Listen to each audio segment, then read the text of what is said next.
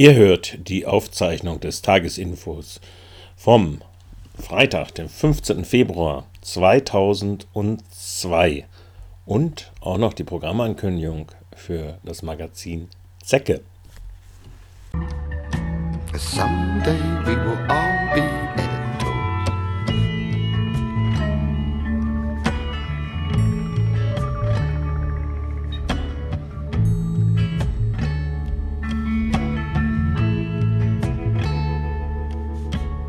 jumps around from person to person and bites you on the ass. A certain static is required, the albino butterfly. Thank you, thank you very much. Little spiders making little webs. Nuts is what you have become, kind of fractured of the facts.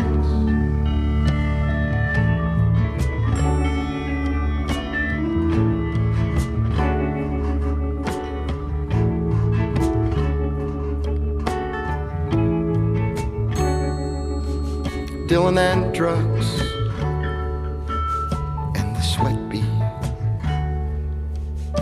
A shaking, and stretch, a stiffness out.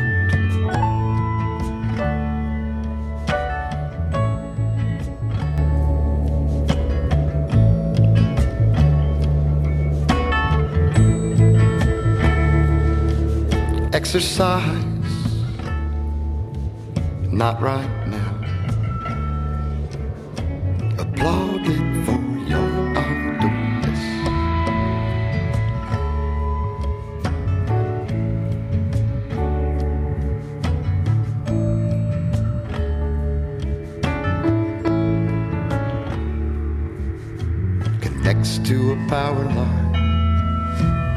runs over my head in the cool, wet morning air as we sit under a tree. Well, thank you, thank you very much. Little spiders making little webs. That's what you have become, kind of fractured of the facts.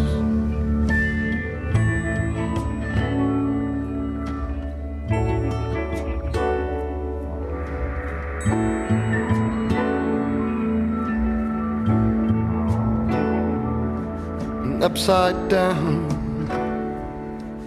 wire heart being sucked into a periscope.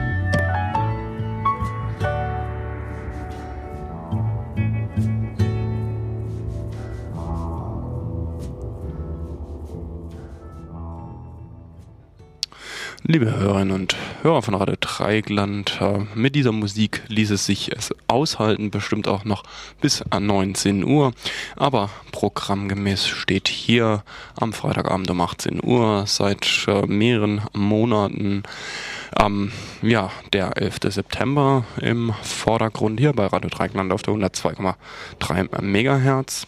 Beiträge zu Diskussionen äh, zum Terrorkrieg und den Folgen. Heute im Programm steht hier von der Kritik der Friedensbewegung zum Lob des Krieges. Vorgesehen war ein Mitschnitt einer Veranstaltung, die die Zeitschrift konkret ähm, veranstaltet hat auf dem großen Kongress von vor zwei Wochen. Heftig umstritten, wie ihr vielleicht wisst. Ähm, heute wäre es also darum gegangen, äh, die Debatte, die äh, Thomas Ebermann mit Günter Jakob mit Thomas von der Osten-Sacken geführt hat, ähm, hier ein bisschen bearbeitet über den Sender zu geben. Das klappt leider nicht, wie ihr wahrscheinlich schon an der umständlichen Anmoderation hören könnt. Ähm, ja, wir haben einfach die Bänder vom FSK, vom Freien Senderkombinat aus Hamburg, ähm, nicht wie abgemacht besprochen hier bekommen und ähm, ja, wir hoffen, dass wir das nachholen können, zumal ja nächsten Freitag schon die nächste ähm, Dokumentation in diesem Kontext auch angesagt ist, hier bei Radio Dreieckland. Bis dahin hoffen wir, dass wir den Kollegen Dampf gemacht haben.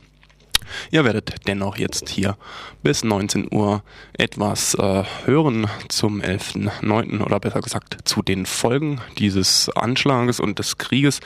Und zwar ganz brandaktuell von unserer Kollegin Anja mitgeschnitten am Mittwoch gab es äh, ja hier den Vortrag von Rolf Gössner. Freiheit stirbt mit innerer Sicherheit. Ähm, Rolf Gössner, zu ihm braucht man, glaube ich, nicht allzu viel sagen. Wer es äh, wissen möchte, hört vielleicht die einleitenden Worte von ihm selber noch an oder schaut in die Badische Zeitung, in die Ausgabe heute vom Freitagmorgen. Da ist äh, ein Bericht über diese Veranstaltung auch gegeben. Ja, das Ganze geht so circa eine Dreiviertelstunde lang. Zeit also für uns zunächst noch ein paar Takte Musik zu lancieren.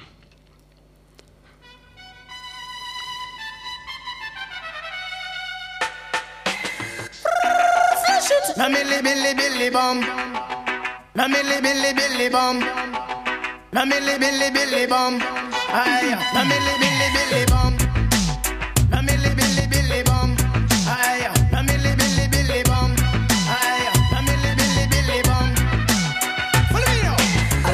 my wallet in El Segundo. Left my wallet in El Segundo. Left my wallet in El Segundo.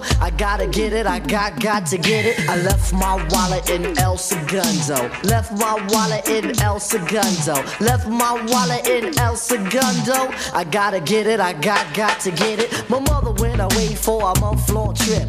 Her some friends on an ocean liner ship. She made a big mistake by leaving me home. I had to roam, so then picked up the phone. Dial up to see what was going down. Told him I pick him up so we could drive around. Took the Dodge Dart, a 74. My mother left the yard, but I needed one more. Shaheed had me covered with a hundred greenbacks. So we left Brooklyn and we made big tracks. Drove down the belt, got on the conduit. Came to a toll, it paid and went through it. Had no destination, we was on a quest. Ali laid in her back so he could get rest. Drove down the road for two days and a half. The sun had just risen on a dusty path. Just then a figure had caught my. A with a sombrero who was four feet high. I pulled over to ask where he was at. His index finger, he tipped up his hat. El Segundo, he said, My name is Pedro. If you need directions, I'll tell you pronto. Need a civilization, some sort of reservation. He said, I'm out south, there's a fast food station. Thanks, senor, as I started the motor, Ali said, Damn, Tim, what you drive so far for? When he said why, I said, We gotta go, cause I left my left my wallet in El Segundo. Left my wallet in El Segundo. Left my wallet in El Segundo. I gotta get it, I got got to get it. I left my wallet in El Segundo. Left my wallet in El Segundo. Left my wallet in El Segundo. I gotta get it, I got got to get it anyway. A gas station we passed, we got gas and went on to get grub. It was a nice little pub in the middle of nowhere. Anywhere would have been better. I ordered enchiladas and I ate them. Ali had the fruit punch. When he finished, we thought for ways to get back. I had a hunch. Ali said, pay for lunch. So I did it. Pulled out the wallet and I saw this wicked, beautiful lady. She was a waitress there. Put the wallet down and stared and stared to put me back into reality. Here's Shaheed. Yo, Tip, man, you got what you need?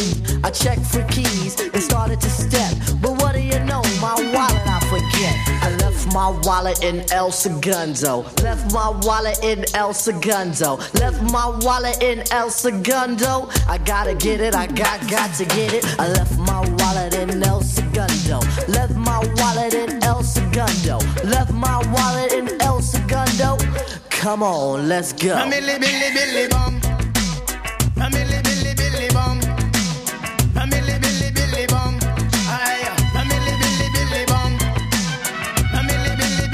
Billi bom. Na milli billi billi bom. Na milli billi billi bom. Ay, na milli billi billi bom. Come in, Mr. DJ. Five minutes of funk.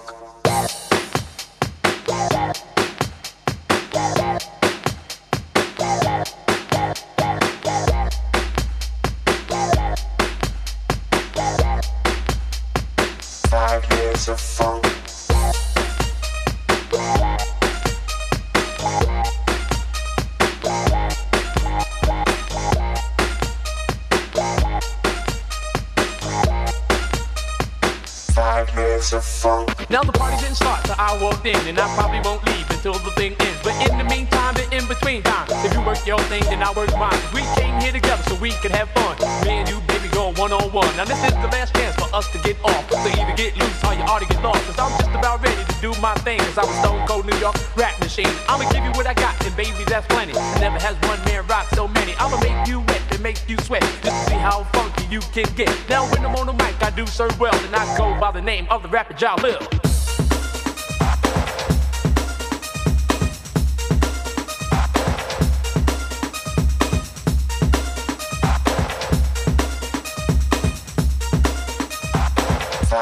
Minutes of funk. Now sit back, relax, put on your headgear. You ready for a trip through the atmosphere? I'm gonna take you for a ride through the twilight zone. I don't need a spaceship, I use my microphone. Don't hold on tight with all your might, cause I'll be rocking like this for the rest of the night. It's John Lil, yo, your master rapper. But when I'm on the mic, it's a shit disaster. Cause MCs crumble when we rumble. Some think I'm soft just because I'm humble. So all you MCs, I hope you're real good listeners. Cause in this battle, I'm taking no prisoners. I'm slaying MCs right on the spot. Cause I'm the master of the rap,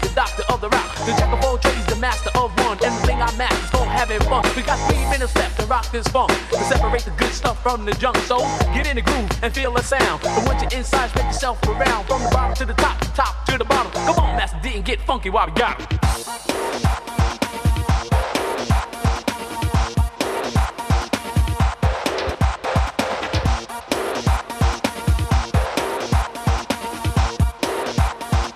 Five minutes of funk. Me and my partner from the start,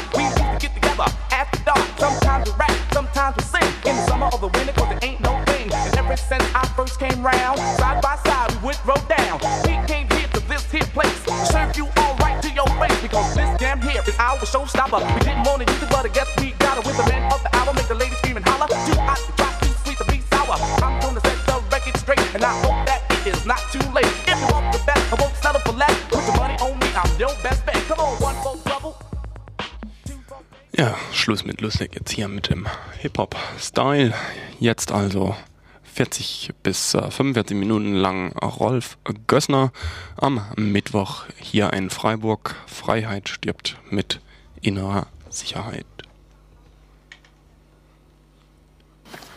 Freiheit stirbt mit innerer Sicherheit. Ja, so ein richtiges Thema für einen Aschermittwoch.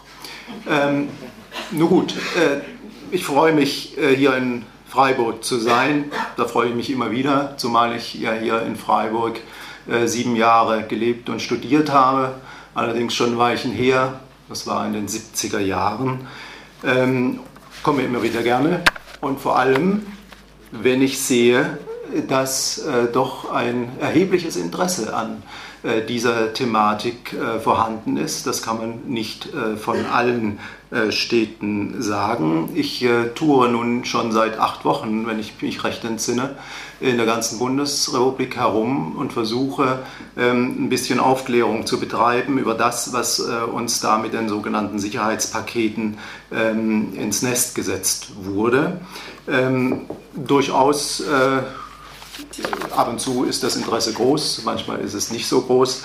Äh, aber ähm, ich denke mir, das Informationsbedürfnis ist noch vorhanden und das äh, sollten wir auch äh, nutzen. Ich habe schon frühzeitig, als es ja mit diesen Sicherheitspaketen losging, im Oktober letzten Jahres nach dem 11.09. Ähm, ein Unbehagen gespürt, nämlich es hat sich überhaupt keine Kritik gerührt, zunächst zumindest. Und das, das hat mich veranlasst, im Oktober, Mitte Oktober, einen öffentlichen Aufruf äh, zu starten, Aufruf zum Widerspruch.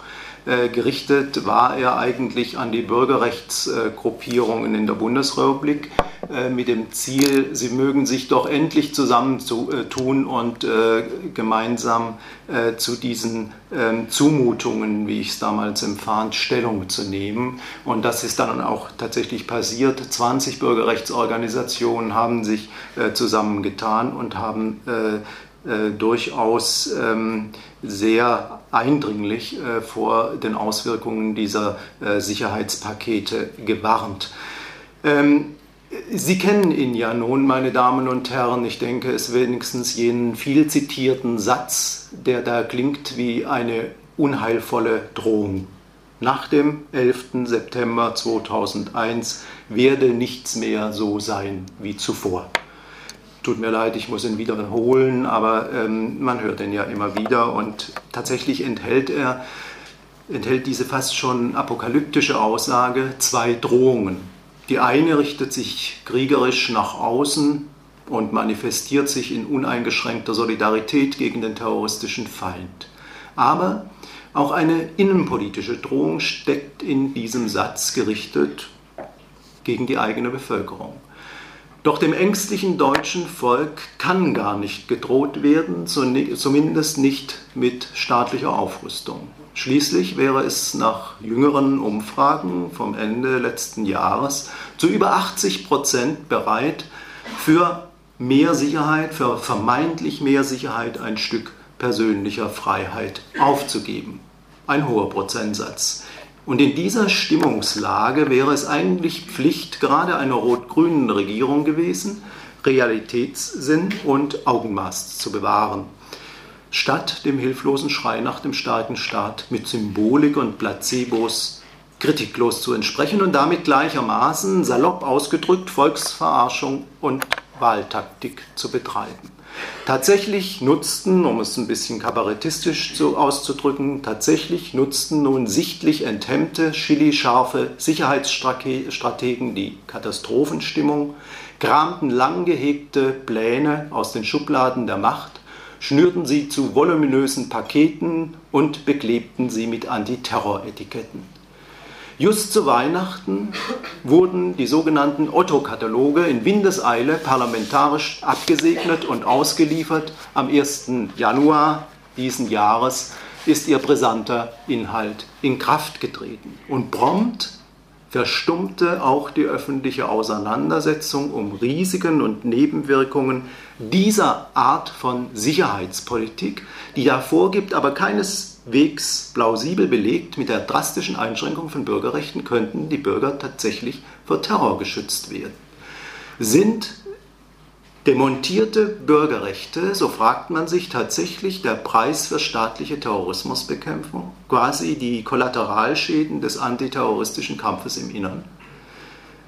Ausbau und Nachrüstung des äh, Systems der sogenannten inneren Sicherheit, das hat es seit Bestehen der Bundesrepublik in jedem Jahrzehnt gegeben. Nur die Bedrohungsszenarien, die haben sich geändert gehörten früher in den 50er und 60er Jahren ja Kommunistinnen und Kommunisten zum Stammpersonal der inneren Staatsfeinde, später dann in den 70er und 80er Jahren dann sogenannte Linksextremisten und Linksterroristen. So sind im, äh, ja, mit Ende des Kalten Krieges die alten inneren Feinde zunächst abhanden gekommen. Doch schon zu Beginn der 90er Jahre hat man neue gefunden. Vor allem die sogenannte organisierte Kriminalität und kriminelle Ausländer. Und nun seit dem 11.9. islamistische Extremisten und der internationale Terrorismus. All diese Bedrohungsszenarien dienten bzw. dienen als publikumswirksame Legitimation für immer weitergehende staatliche Nachrüstungsmaßnahmen, übrigens mit Ausnahme des Rechtsextremismus und rechter Gewalt.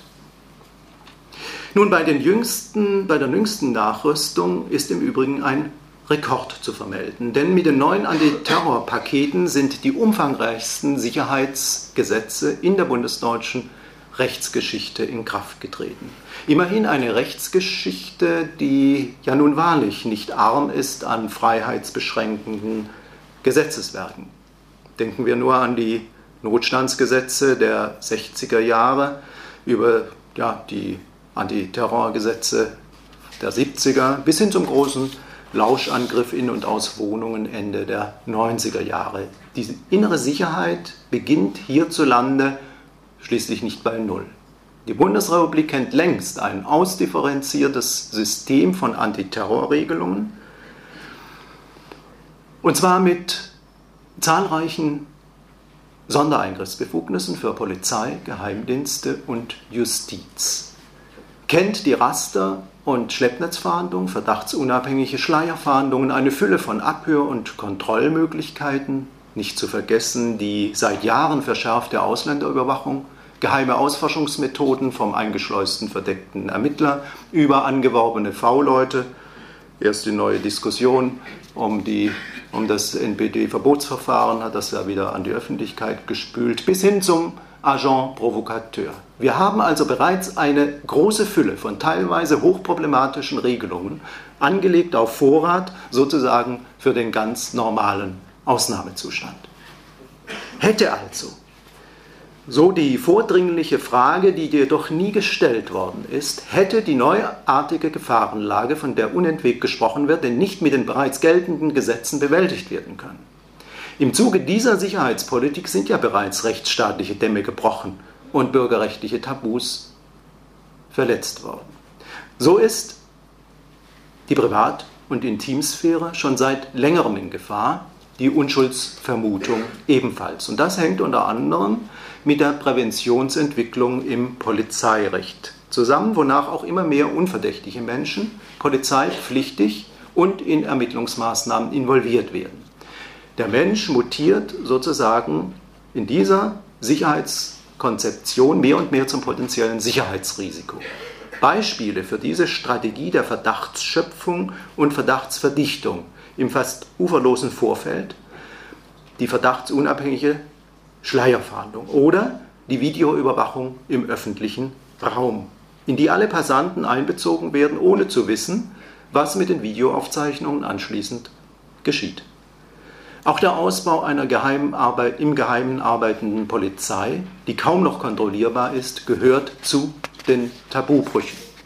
Dabei wird zunehmend ein wichtiges, weil machtbegrenzendes Prinzip, rechtsstaatliches Prinzip ausgehebelt, nämlich das verfassungskräftige Gebot der Trennung von Geheimdiensten und Polizei. Immerhin eine Konsequenz aus den bitteren Erfahrungen mit der Gestapo im Nationalsozialismus, die ja bekanntlich sowohl nachrichtendienstlich als auch exekutiv, kontrollierend, vollziehend tätig war. Eine solche unkontrollierbare Machtkonzentration sollte eigentlich in der Bundesrepublik unter anderem mit dem verfassungskräftigen äh, Trennungsgebot von vornherein verhindert werden. Diese Notwendigkeit bestätigen, äh, bestätigen nicht zuletzt auch die Erfahrungen mit der Stasi in der ehemaligen DDR. Doch längst ist diese Trennung stark durchlöchert und wird mit den neuen Sicherheitsgesetzen praktisch ausgehebelt. Ausgerechnet eine rot-grüne Bundesregierung übernahm den Part, auf den hier lediglich skizzierten Fundus noch draufzusatteln und die fatalen Strukturveränderungen praktisch noch zu verstärken. Zwar gehört es selbstverständlich zu den Aufgaben und Pflichten von Regierungen und Sicherheitsbehörden, die Mittäter und Hintermänner der Terroranschläge zu ermitteln und mit geeigneten, aber angemessenen Maßnahmen für die Sicherheit zu sorgen. Aber dabei aus Überzeugung, Wahltaktik oder Opportunismus verfassungsrechtlich verbriefte Grundrechte und liberal-rechtsstaatliche Grundsätze dermaßen zu unterhöhlen, dazu haben weder Regierung noch Parlament eine Vollmacht. Das müsste eigentlich, wenn man es genau nimmt, den Verfassungsschutz auf den Plan rufen. Aber der hat ja bekanntlich anderes zu tun und immer mehr, wie wir noch sehen werden. Es scheint so, als befänden wir uns in einem nicht erklärten Ausnahmezustand, in dem die Kompetenzen und Befugnisse aller Sicherheitsorgane erweitert, die machtbegrenzenden Trennungslinien zwischen Polizei und Geheimdiensten, aber auch hin zum Militär gekappt werden ganze Bevölkerungsgruppen zu potenziellen Sicherheitsrisiken mutieren, ganze Lebensbereiche problematischen Rasterfahndungen unterzogen werden und ganz nebenbei wird eine der ältesten rechtsstaatlichen Errungenschaften, nämlich die Unschuldsvermutung, aufgegeben und die Beweislast umgekehrt. Mit den neuen Sicherheitsgesetzen wird der Ausnahmezustand dann praktisch zum Normalzustand überführt, und zwar zum Normalzustand eines autoritären Sicherheitsstaates, in dem dann Rechtssicherheit und Vertrauen verloren gehen. Ein Staat jedoch, der seinen Bürgern dermaßen misstraut, der hat es verdient, dass die Menschen ihm mit gesteigertem Misstrauen begegnen. Doch Bundesinnenminister Otto Schilly, den ehemaligen Verteidiger bürgerlicher Freiheiten gegen den autoritären Staat, den fechten solche Einwände nicht mehr an. Angesichts seines Otto-Katalogs spricht er selbst höchst beeindruckt von einem epochalen Gesetzeswerk. Andere sprechen von einer neuen Sicherheitsarchitektur und dürften damit wohl die Entkernung des Rechtsstaats meinen, die hinter der liberal-rechtsstaatlichen Fassade vollzogen wird. Nun, welche Gesetzesverschärfungen sind im Einzelnen durchgesetzt worden? Ich möchte die Instrumente und die Auswirkungen in sechs unterschiedlichen Bereichen kurz veranschaulichen, kurz je nachdem. Erstens, schon bislang gehörten Migrantinnen und Migranten zu der am intensivsten überwachten und diskriminierten Bevölkerungsgruppe in der Bundesrepublik. Nun werden sie per Gesetz unter Generalverdacht gestellt und einem noch rigideren Überwachungssystem unterworfen. Ohne den geringsten Nachweis, dass von ihnen etwa mehr Terror ausgehe als von Deutschen, werden sie mit der Verschärfung des Ausländer, des Asylverfahrens und Ausländerzentralregistergesetzes unter Verletzung des Gleichheitsgrundsatzes, Artikel 3 Grundgesetz, einer entwürdigenden Sonderbehandlung unterzogen, die für viele existenzielle Folgen haben kann. Einschneidende Polizeimaßnahmen, geheimdienstliche Regelanfragen, ein extensiver Datenaustausch zwischen Ausländerbehörden, Polizei und Geheimdiensten können zur Verweigerung der Einbürgerung oder Visaerteilung führen, zum Verlust des Arbeitsplatzes, zur Haftausweisung oder Abschiebung und schließlich auch zu politischer Verfolgung, Folter und Mord durch die Heimatstaaten, aus denen sie zuvor geflohen waren. So haben alle Asyl- und Ausländerbehörden Behörden unter bestimmten Voraussetzungen von sich aus personenbezogene Daten an die Verfassungsschutzämter, also an den Inlandsgeheimdienst, weiterzugeben, ohne dass eine spätere Weitergabe an Verfolgerstaaten wirklich wirksam ausgeschlossen wäre. In Ausländerausweisen sollen biometrische Merkmale, Fingerabdruck, Handabdruck, Gesichtsgeometrie auf Basis einer untergesetzlichen Rechtsverordnung aufgenommen werden. Die, Daten, die Vorratsdatenspeicherung von Fingerabdrücken wird auf noch weitere Ausländergruppen ausgeweitet und für den polizeilichen Spurenabgleich beim Bundeskriminalamt immerhin zehn Jahre lang aufbewahrt. Diese Daten dürfen unter bestimmten Bedingungen auch an ausländische Stellen weitergegeben werden. Und die Stimmen von Asylsuchenden dürfen zur Herkunftsbestimmung aufgezeichnet und gespeichert werden. Mit dieser Legalisierung von Sprachanalysen werden Sprachdatenbestände aufgebaut, die der Polizei auch zur Sprecheridentifikation, etwa bei Telefonabhörmaßnahmen, dienen können. Außerdem erhalten die Geheimdienste Direktzugriff auf sämtliche Daten des Ausländerzentralregisters, sodass letzten Endes alle Ausländer, Ausländerinnen in das geheimdienstliche Blickfeld geraten können. Und das ist noch nicht alles. Auch die Gründe für Ausweisung und Versagung einer Aufenthaltsgenehmigung wurden erweitert. Dazu zählen nun auch das Verschweigen früher, früherer Aufenthalte, die Gefährdung der freiheitlich-demokratischen Grundordnung oder der Sicherheit der Bundesrepublik sowie die Unterstützung einer terroristischen Vereinigung, wenn Tatsachen dies belegen. Die Tatsachen werden von der Behörde festgestellt. Allerdings bloßer Verdacht reicht nicht.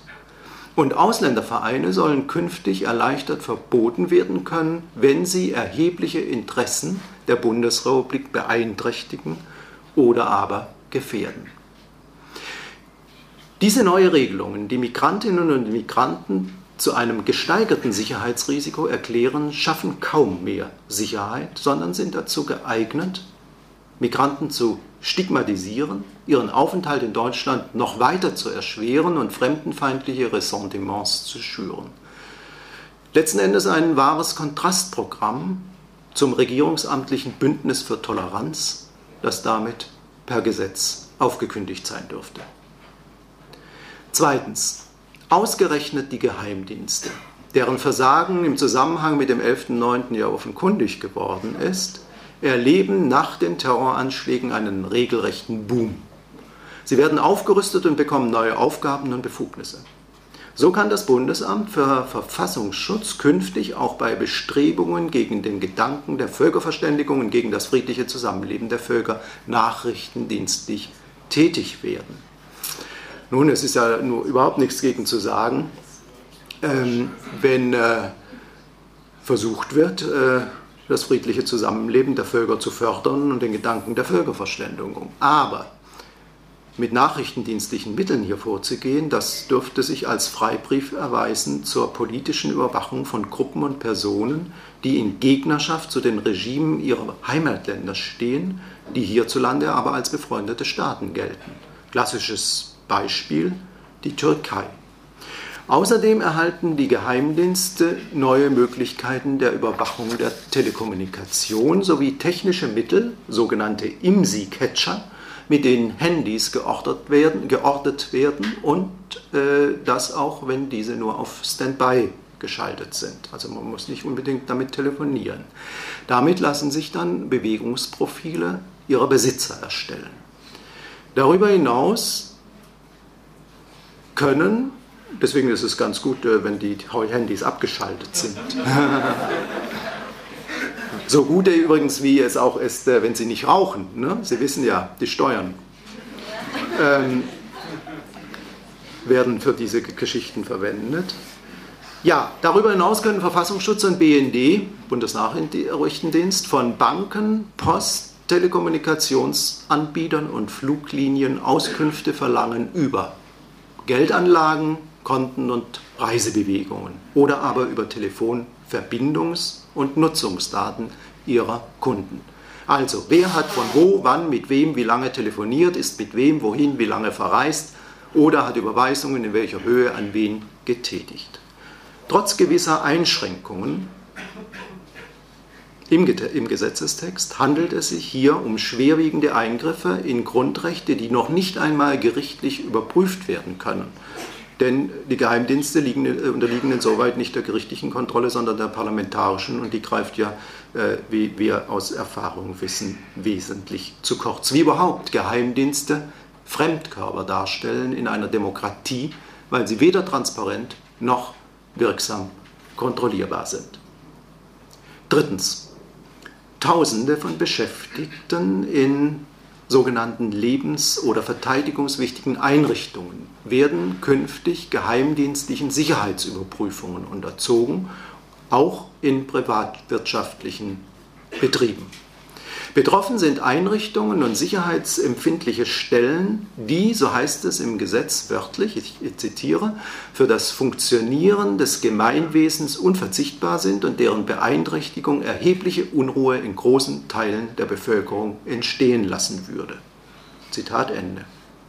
Gemeint sind Einrichtungen, die der Versorgung der Bevölkerung dienen, wie Energieunternehmen, Krankenhäuser, pharmazeutische Firmen, Bahn, Post, Telekommunikationsunternehmen, aber auch Rundfunk- und Fernsehanstalten. Menschen, die sich um entsprechende sicherheitsempfindliche Stellen bewerben oder sie bereits innehaben, werden künftig in geheimdienstliche Überprüfungen einbezogen und nicht nur sie, sondern je nach Sicherheitsstufe möglicherweise auch ihre Lebenspartner und ihr soziales Umfeld. Es herrscht nun äh, ja, viel Unklarheit über solche äh, Sicherheitsüberprüfungen in der Arbeitswelt, die es auch bisher schon gab, die aber nun ausgeweitet werden sollen. Um zu verdeutlichen, was es damit auf sich hat, möchte ich gleich ein paar Praktiken aus den 90er Jahren präsentieren und mit einem Aktenzitat beginnen. Ein Zitat also. Als besonderes Hobby sei erwähnt, dass er früher ein Karl-May-Leser war. Sie raucht stark, Klammer auf, sogar Tiparillos, Klammer zu. Er ist ein grundsolider, fast langweiliger Mensch, eher der Prototyp eines Beamten.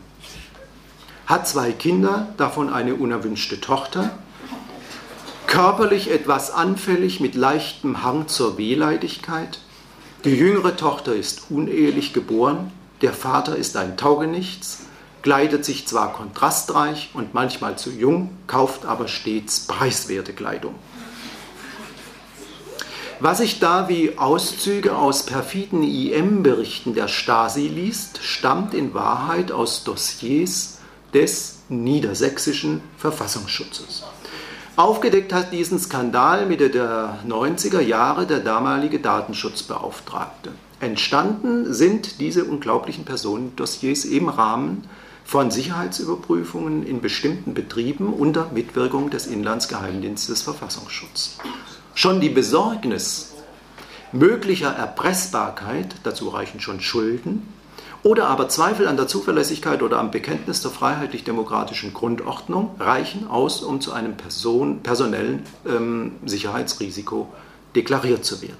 Selbst sicherheitserhebliche Erkenntnisse über den Lebenspartner machen die überprüfte Person zum Sicherheitsrisiko. Nach den damaligen Feststellungen des Datenschutzbeauftragten enthielten die von ihm kontrollierten Sicherheitsüberprüfungsberichte Ausführungen über Charaktereigenschaften und Charakterschwächen, ausführliche Schilderungen des Intimlebens, Hinweise auf Liebschaften und sogar Auslassungen über sexuelles Verhalten. Die gewonnenen Informationen wurden in Sicherheitsüberprüfungsakten beim Verfassungsschutz gesammelt und entsprechend bewertet.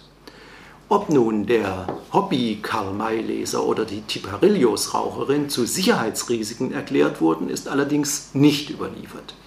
Im Fall des grundsoliden, fast langweiligen Beamtenprototyps dürfte die Entscheidung kein Risiko leichter gefallen sein.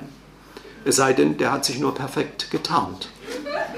Doch wie mag es einem Bewerber ergangen sein, über den Folgendes notiert worden ist?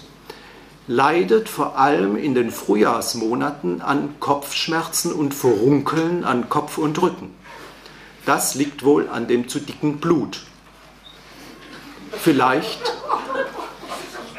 vielleicht als saisonales Teilzeitrisiko eingestuft.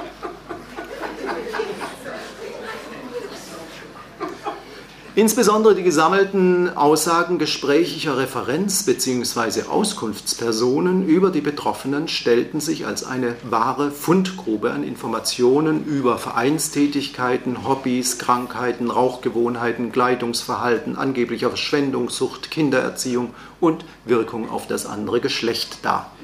Noch eine kleine Kostprobe aus diesem Denunziationssystem Marke EM West pflegt lockere Zweitbeziehungen, sieht relativ gut aus und kam bei den Frauen gut an. Im Übrigen kleidet er sich modisch, dabei trug er die Kleidung oft sehr eng, damit sein männlicher Körperbau zur Geltung kommen konnte. Zur Ehefrau des Überprüften, sie liebt das Extravagante, hat besondere Ansprüche und gibt das Geld mit, na, mit beiden Händen aus. So hat sie eine Lederhose für zum Beispiel 600 D-Mark. Nun, äh, ziemlich offensichtlich alles sicherheitsrelevant. Ihm sei kaum eine andere Stelle bekannt, so der amtliche Datenschützer, bei der über einen so langen Zeitraum so systematisch aus so breit gefächerten Quellen persönliche Daten zusammengetragen und gespeichert wurden die Möglichkeit, regelrechte Persönlichkeitsprofile zu erstellen, inbegriffen. Und solche Überprüfungen sollen in Zukunft also auf wesentlich mehr Betriebe und sicherheitsempfindliche Stellen ausgedehnt werden.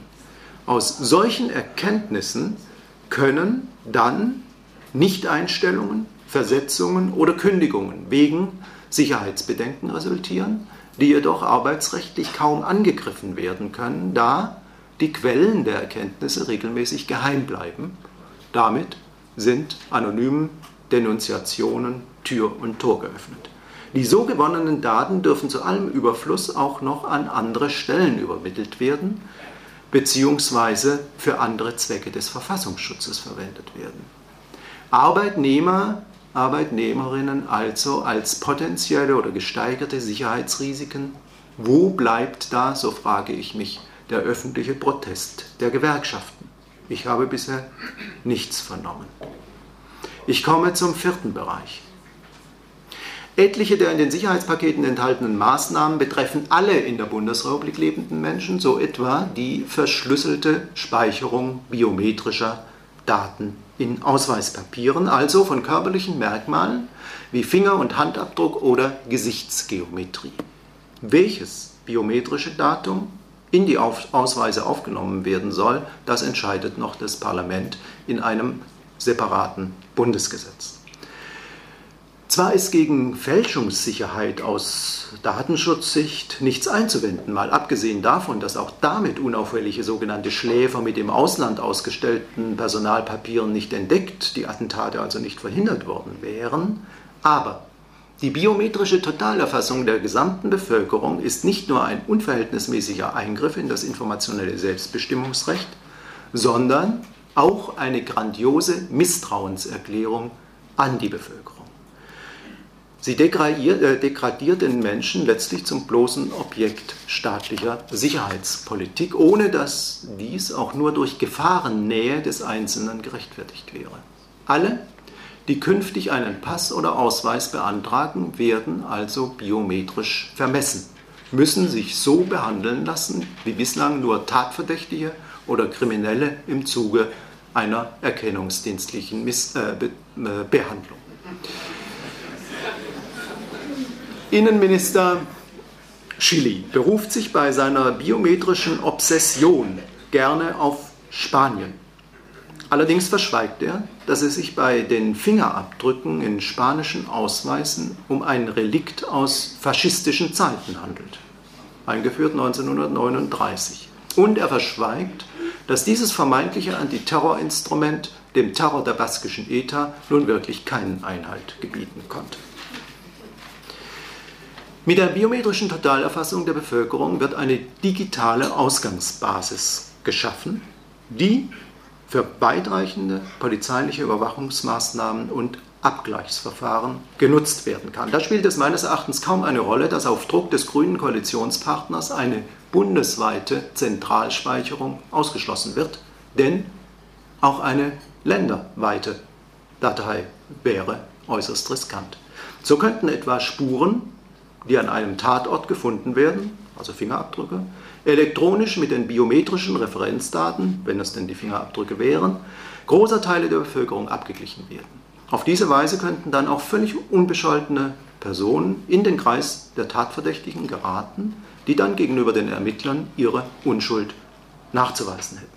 Oder Per digitalem Abgleich mit Videoaufnahmen im öffentlichen Raum könnten einzelne verdächtige Personen aus einer Menschenmenge herausgefiltert werden, falls die Gesichtsgeometrie als biometrisches Merkmal erfasst würde.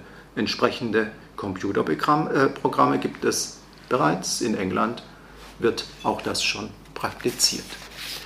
Mit all den genannten neuen Befugnissen ist die Lockerung des Datenschutzes verbunden, frei nach dem Motto von Otto Schilly, der Datenschutz sei hierzulande ohnehin übertrieben worden. Gerade so, als hätten die Terroranschläge mit weniger Datenschutz verhindert werden können. Für seine zweifelhaften Verdienste um den Datenschutz hat Otto Schilly übrigens Ende letzten Jahres den Negativpreis Big Brother Award verliehen bekommen. Schließlich hatte er sich dafür längst schon überqualifiziert. Und ich hatte die zweifelhafte Ehre, die Laudatio auf den Bundesinnenminister zu halten, der es allerdings vorgezogen hat, nicht zu erscheinen. Schade eigentlich. Fünfter Bereich.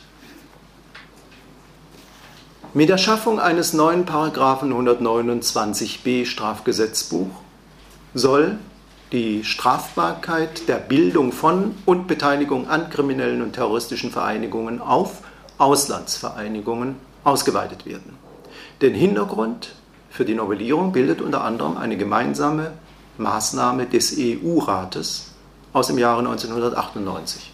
Darin werden die Mitgliedstaaten der EU verpflichtet, die Beteiligung an einer kriminellen Vereinigung in ihrem Hoheitsgebiet strafrechtlich zu ahnden und zwar unabhängig davon, wo die Vereinigung in der EU ihren, ihre Operationsbasis hat oder ihre strafbaren Tätigkeiten ausübt. Und daraus zog nun die Bundesregierung die Konsequenz, einen neuen Paragraphen 129b ins Strafgesetzbuch einzufügen. Noch ist er nicht in Kraft. Die bisherige Entwurfsfassung geht dabei weit über die ursprünglichen Vorgaben der EU hinaus. Denn nicht nur die Strafbarkeit krimineller Vereinigungen innerhalb der EU, wie verlangt, sondern auch die terroristischer Vereinigungen in, äh, soll auf Vereinigungen im Ausland ausgeweitet werden, und zwar über die EU hinaus weltweit. Die EU-Maßnahme fordert auch nicht die Strafbarkeit der Werbung für eine inkriminierte Vereinigung, worum dann nach höchstrichterlicher äh, Rechtsprechung hierzulande bekanntlich auch bloße Sympathisantenwerbung zu verstehen ist. Mit dieser grotesk weiten Fassung eines 129b wären gravierende Probleme verbunden. Und das hängt zum einen mit der Grundproblematik von Organisationsnormen wie 129, 129a zusammen und den damit verbundenen Sonderermittlungsbefugnissen für Polizei, Geheimdienste und Justiz. Diese Sonderermittlungsbefugnisse oder dieses Antiterrorsystem, das sich da ähm, Sonderrechtssystem, das sich da etabliert hat, haben in der Vergangenheit ja des Öfteren dazu geführt, ganze politische Gruppen, Szenen und Bewegungen großflächig auszuforschen. Problematisch wäre mit einer weltweiten Ausdehnung vor allem, dass dann auch legitime Formen des Widerstands gegen Diktaturen zum Gegenstand bundesdeutscher Ermittlungen werden könnten. Internationale Kontakte und politische Auseinandersetzungen mit ausländischen Vereinigungen wie etwa der palästinensischen PLO könnten so zum strafrechtlichen Risiko werden. Und der Generalbundesanwalt oder ein Gericht hätten per Ferndiagnose zu entscheiden, ob es sich um eine ausländische terroristische Vereinigung handelt oder aber um eine Befreiungsbewegung. Die Bundesrepublik würde sich so zum Weltpolizisten aufschwingen. Ansätze dazu gibt es ja in anderen Bereichen längst. Historisches Beispiel, das immer wieder in diesem Zusammenhang genannt wird, Nelson Mandelas ANC wurde zu Zeiten des südafrikanischen Apartheidsystems als terroristische Organisation eingestuft.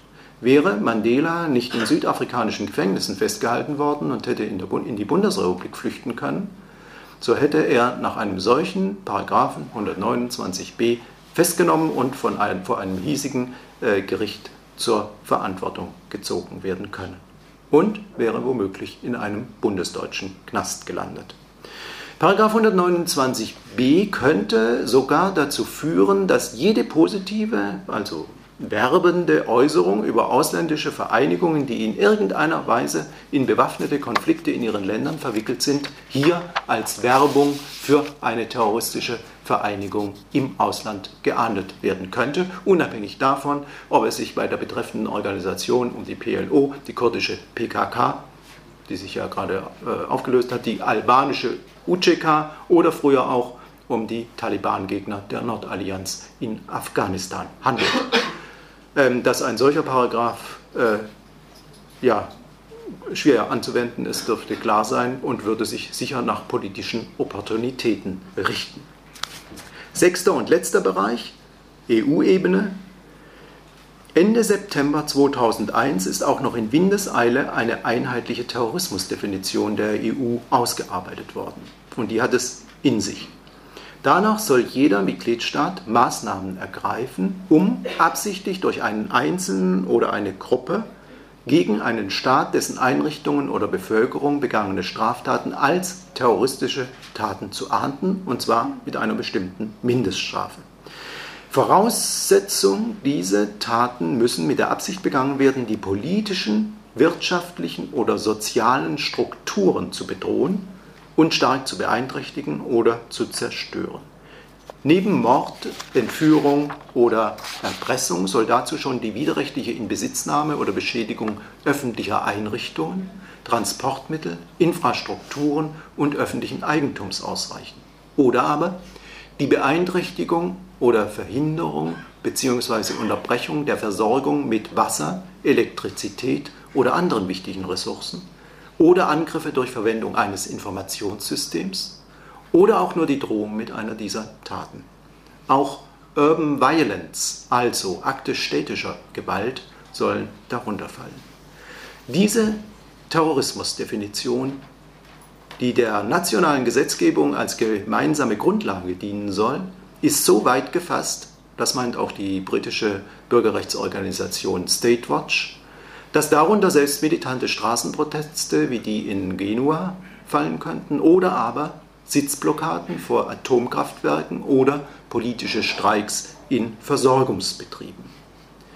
Einige europäische Staaten und Menschenrechtsorganisationen protestierten gegen diese ungeheuerliche Definition. Tatsächlich wurde daraufhin nicht eigentlich die flexible Terrorismusdefinition geändert, sondern ein Passus in die Präambel aufgenommen, die eher, der eher einem frommen Wunsch entspringen dürfte. Dort heißt es nun beschwichtigend, dass die Meinungs-, Versammlungs- und Vereinigungsfreiheit bei der Anwendung der Terrorismusdefinition nicht geschmälert oder behindert werden dürfe. Wie das aussehen soll, das ist schwer vorstellbar. Von der EU-Ebene zurück in die Bundesrepublik.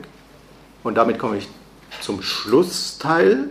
Terror stärkt den Staat und entwertet Freiheitsrechte. Das hat sich immer wieder und nun besonders deutlich gezeigt. Eine ganze Reihe der beschlossenen Antiterrormaßnahmen verstoßen gegen das Übermaßverbot und den verfassungsrechtlichen Grundsatz der Verhältnismäßigkeit. Und daran ändert leider auch die auf Betreiben des grünen Koalitionspartners eingezogenen Sicherungslinien und Kontrollverbesserungen nicht allzu viel, ebenso wenig wie die Evaluation und Befristung bestimmter Maßnahmen auf fünf Jahre.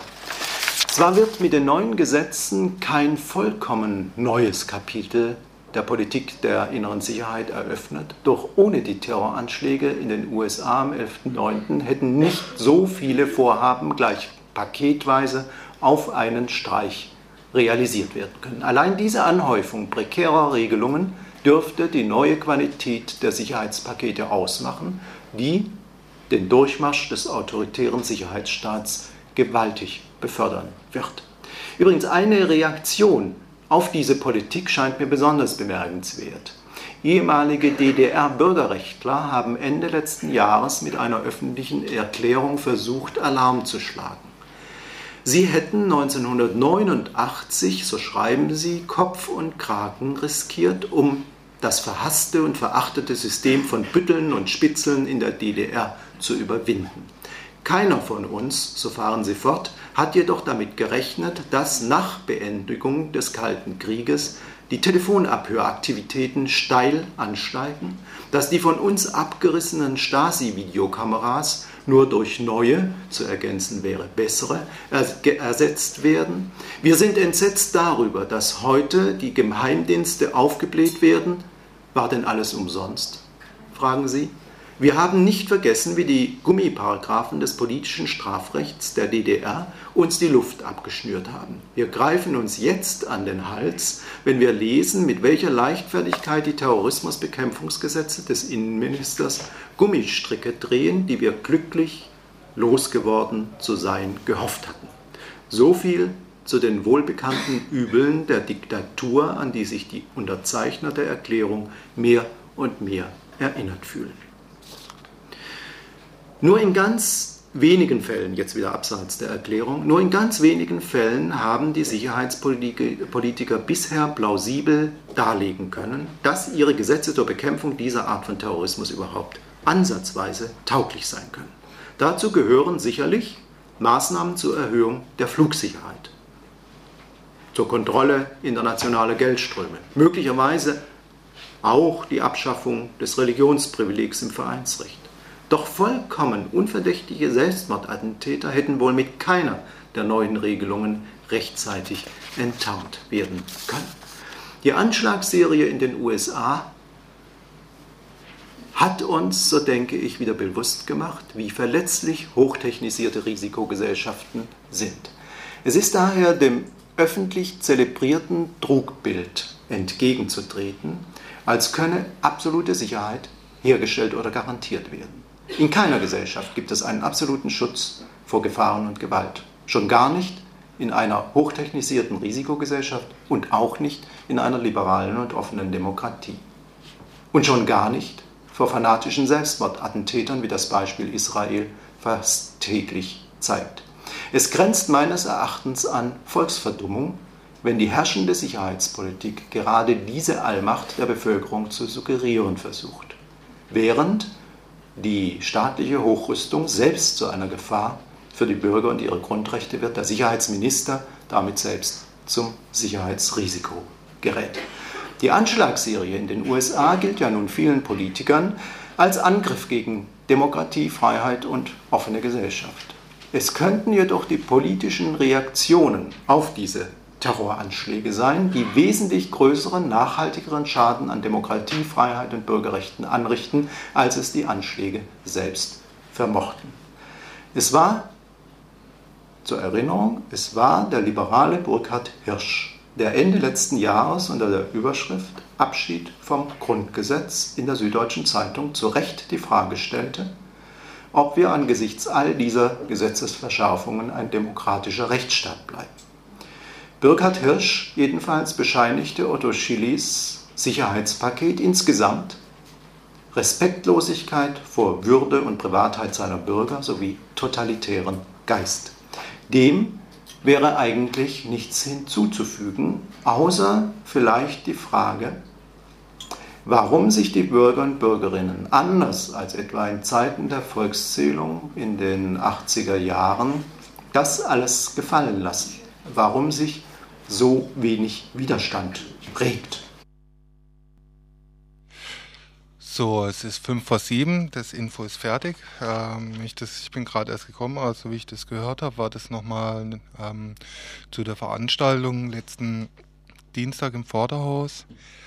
Ähm, ihr hört jetzt gleich die Zecke, die fängt jetzt an, fünf Minuten vor sieben. Wir werden immer pünktlicher. Ähm, was ihr zu hören kriegt, kriegt ihr gleich zu hören. Jetzt kommt erstmal das Intro.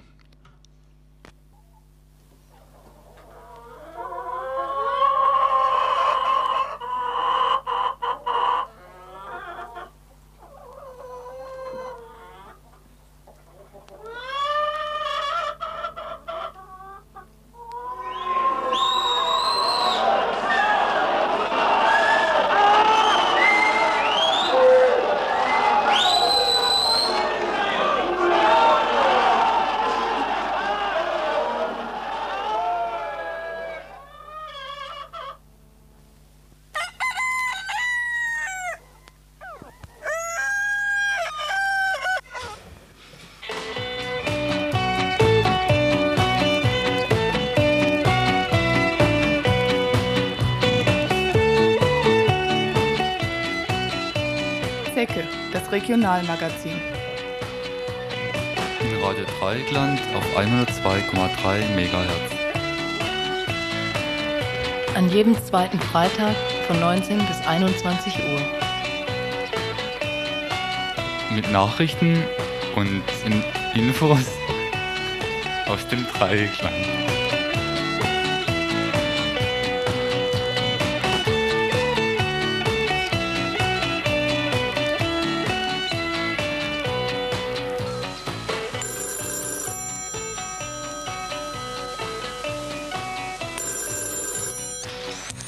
Könnt uns anrufen unter der Nummer 0761 für Freiburg und dann die 31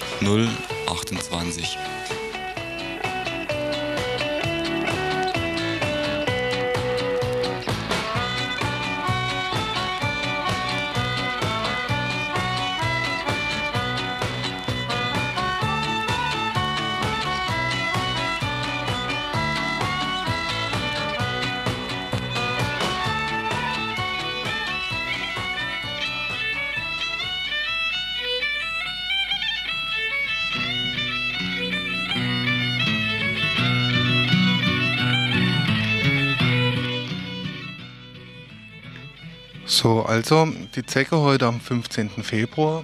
Ähm, jetzt sind wir auch endlich bei 19 Uhr angelangt. Ähm, was ihr heute zu hören kriegt, ist das eine ist eine Mitteilung, dass wir inzwischen wirklich von zwei Stunden auf eine Stunde runtergegangen sind. Ähm, bedeuten wird es etwas in Richtung Komprimierung unserer Sendung auf eine Stunde. Einfach das. Ähm, das werdet ihr heute gleich als erstes merken. Wir haben ein Hörspiel, ähm, stark Musik dominiert dabei. Mauthausen vom großen Sterben hören. Chroniken von der Asche heißt dies. Das ist eine Produktion aus Österreich, äh, vier Jahre alt. Ähm, mit Hauptproduzent ähm, davon ist Joe Zawinul, ist vielleicht manchen bekannt, die Jazzrock aus den 70er Jahren kennen, von der Gruppe Weather Report. zu Mauthausen lese ich jetzt noch eine kurze Einleitung und dann steigen wir gleich ein in dieses Hörspiel. Das wir Ihr hört die Aufzeichnung des Tagesinfos vom Freitag, dem 15. Februar 2002 und auch noch die Programmankündigung für das Magazin Zecke.